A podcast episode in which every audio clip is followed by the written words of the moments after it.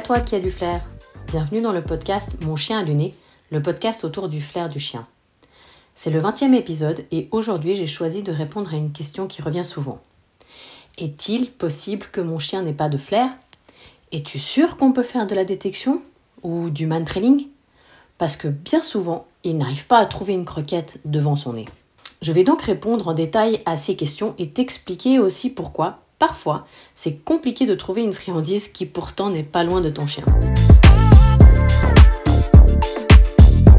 Je suis Laura Nouna, éducatrice canin depuis 2011, spécialisée en travail de flair, auteur du livre Mon chien à du nez et fondatrice de l'école d'éducation Chien Zen en Suisse, proche de Genève.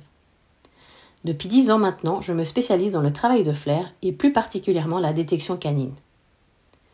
Peu importe quand ou comment, une chose est certaine, ton chien utilise son flair à longueur de journée. Bien évidemment, pour nous humains, il n'est pas toujours facile de déterminer quand c'est le cas. Et du coup, je vais t'offrir dans cet épisode 5 astuces pour vérifier et appréhender comment ton chien utilise son nez. Tu pourras ensuite l'observer et déterminer quand et comment il exploite son odorat pour s'orienter, effectuer des marquages ou encore repérer des odeurs intéressantes.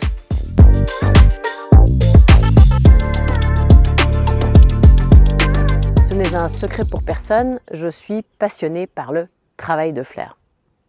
Du coup, on me demande souvent, est-il possible que mon chien n'ait pas de flair? Ça m'est aussi déjà arrivé de rencontrer des personnes qui m'affirmaient que leur chien était nul en flair puisqu'ils n'arrivaient pas forcément à trouver une friandise dans l'herbe. Alors trêve de suspense, je vais te répondre de suite.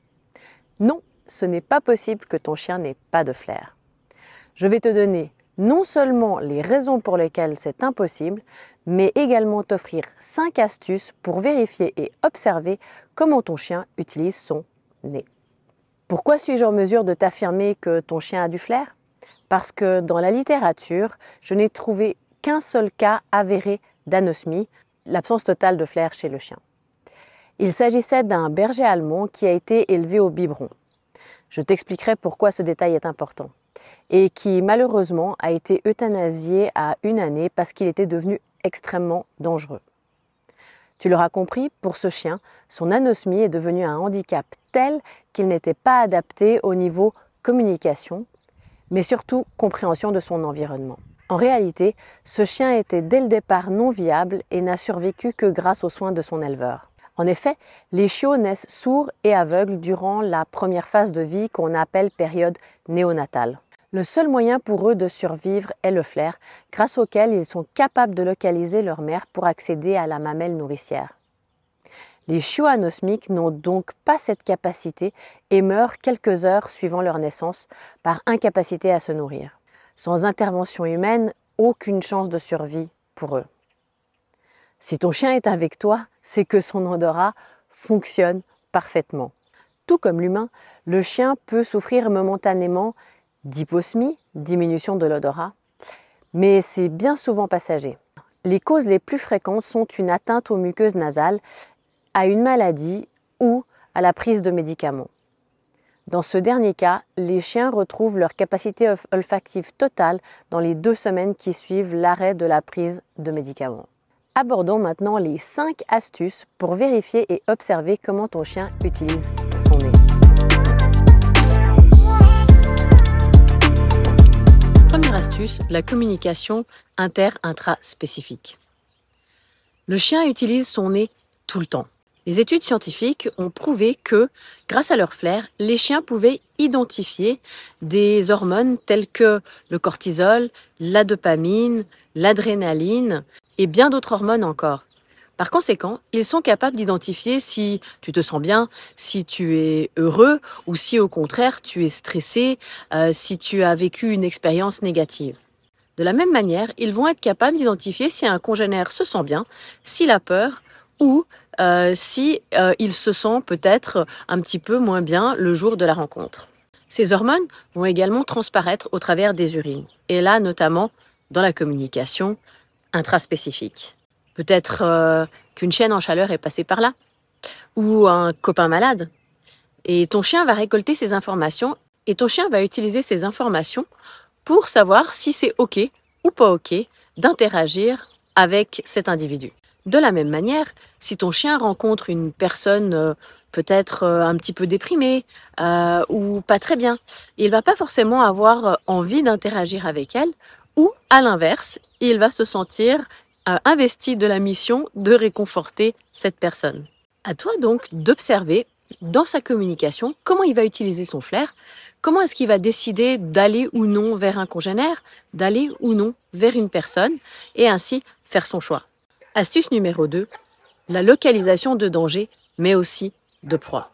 Comme on l'a vu pour la communication, ton chien va utiliser son nez pour appréhender son environnement. Et s'il repère une odeur, il peut décider par exemple de la marquer ou non. Les chiens vont marquer euh, des odeurs de congénères par-dessus un marquage pour signifier qu'il était là ou pour signifier que c'est chez lui. Mais il peut aussi marquer une proie ou une odeur de proie. De cette manière, il va communiquer à ses potes que cette proie ou cette odeur est la sienne. Dans le cas de proie vivante, euh, tu auras peut-être observé que parfois ton chien, en balade, tout d'un coup, lève son nez comme ça. Il est possible qu'il ait capté une odeur. En fonction de son langage physique, tu pourras déterminer de quoi il s'agit. Dans le cas de June, avec ses grandes oreilles toutes droites. Lorsqu'il s'agit d'une proie, elle est droite comme un i, les oreilles bien dressées. Et quand on est en pistage, ça ne fait aucun doute pour moi qu'elle est par exemple plus sur une odeur de proie que sur l'odeur qu'elle doit suivre. Troisième astuce, le marquage. J'en ai déjà un petit peu parlé. Ça peut être du marquage sur une odeur par exemple de congénère, mais ça peut être aussi un marquage de proie. Le marquage est vraiment essentiel. C'est important d'observer ton chien et euh, surtout d'observer dans quel contexte il va marquer. Les chiens qui manquent de confiance, euh, qui hésitent ou euh, qui n'ont pas forcément envie de dire aux autres copains qu'ils étaient là, vont s'abstenir de marquer. Par conséquent, pour euh, que ton chien, par exemple, prenne confiance dans la communication avec euh, ses congénères, je t'invite à le féliciter lorsqu'il marque, parce que ça peut être une preuve de grand courage. Quatrième astuce, l'orientation. Si ton chien localise quelque chose d'intéressant, il va utiliser son nez pour s'orienter. Peut-être que euh, ce qu'il a repéré n'est pas loin, à, ce moment-là, il va par exemple s'arrêter, revenir en arrière et explorer l'odeur qui l'intéresse. Mais il peut aussi utiliser son flair pour s'orienter sur une très longue distance.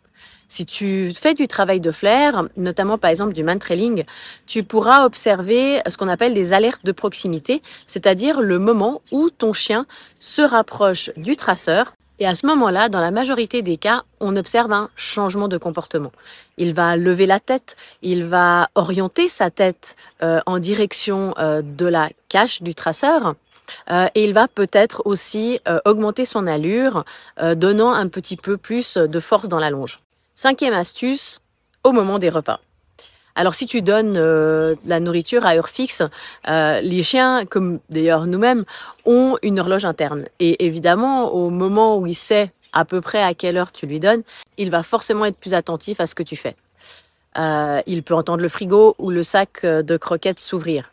Ok, mais il va surtout sentir la nourriture.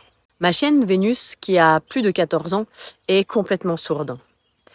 Elle a évidemment son horloge interne et bien souvent vers 19h, euh, elle se met sérieusement en route. Mais quand elle voit que je suis pas assez rapide, que le repas n'arrive pas tout de suite, bien souvent, elle retourne se coucher. Et au moment où je sers les repas, à ce moment-là, elle pointe son nez.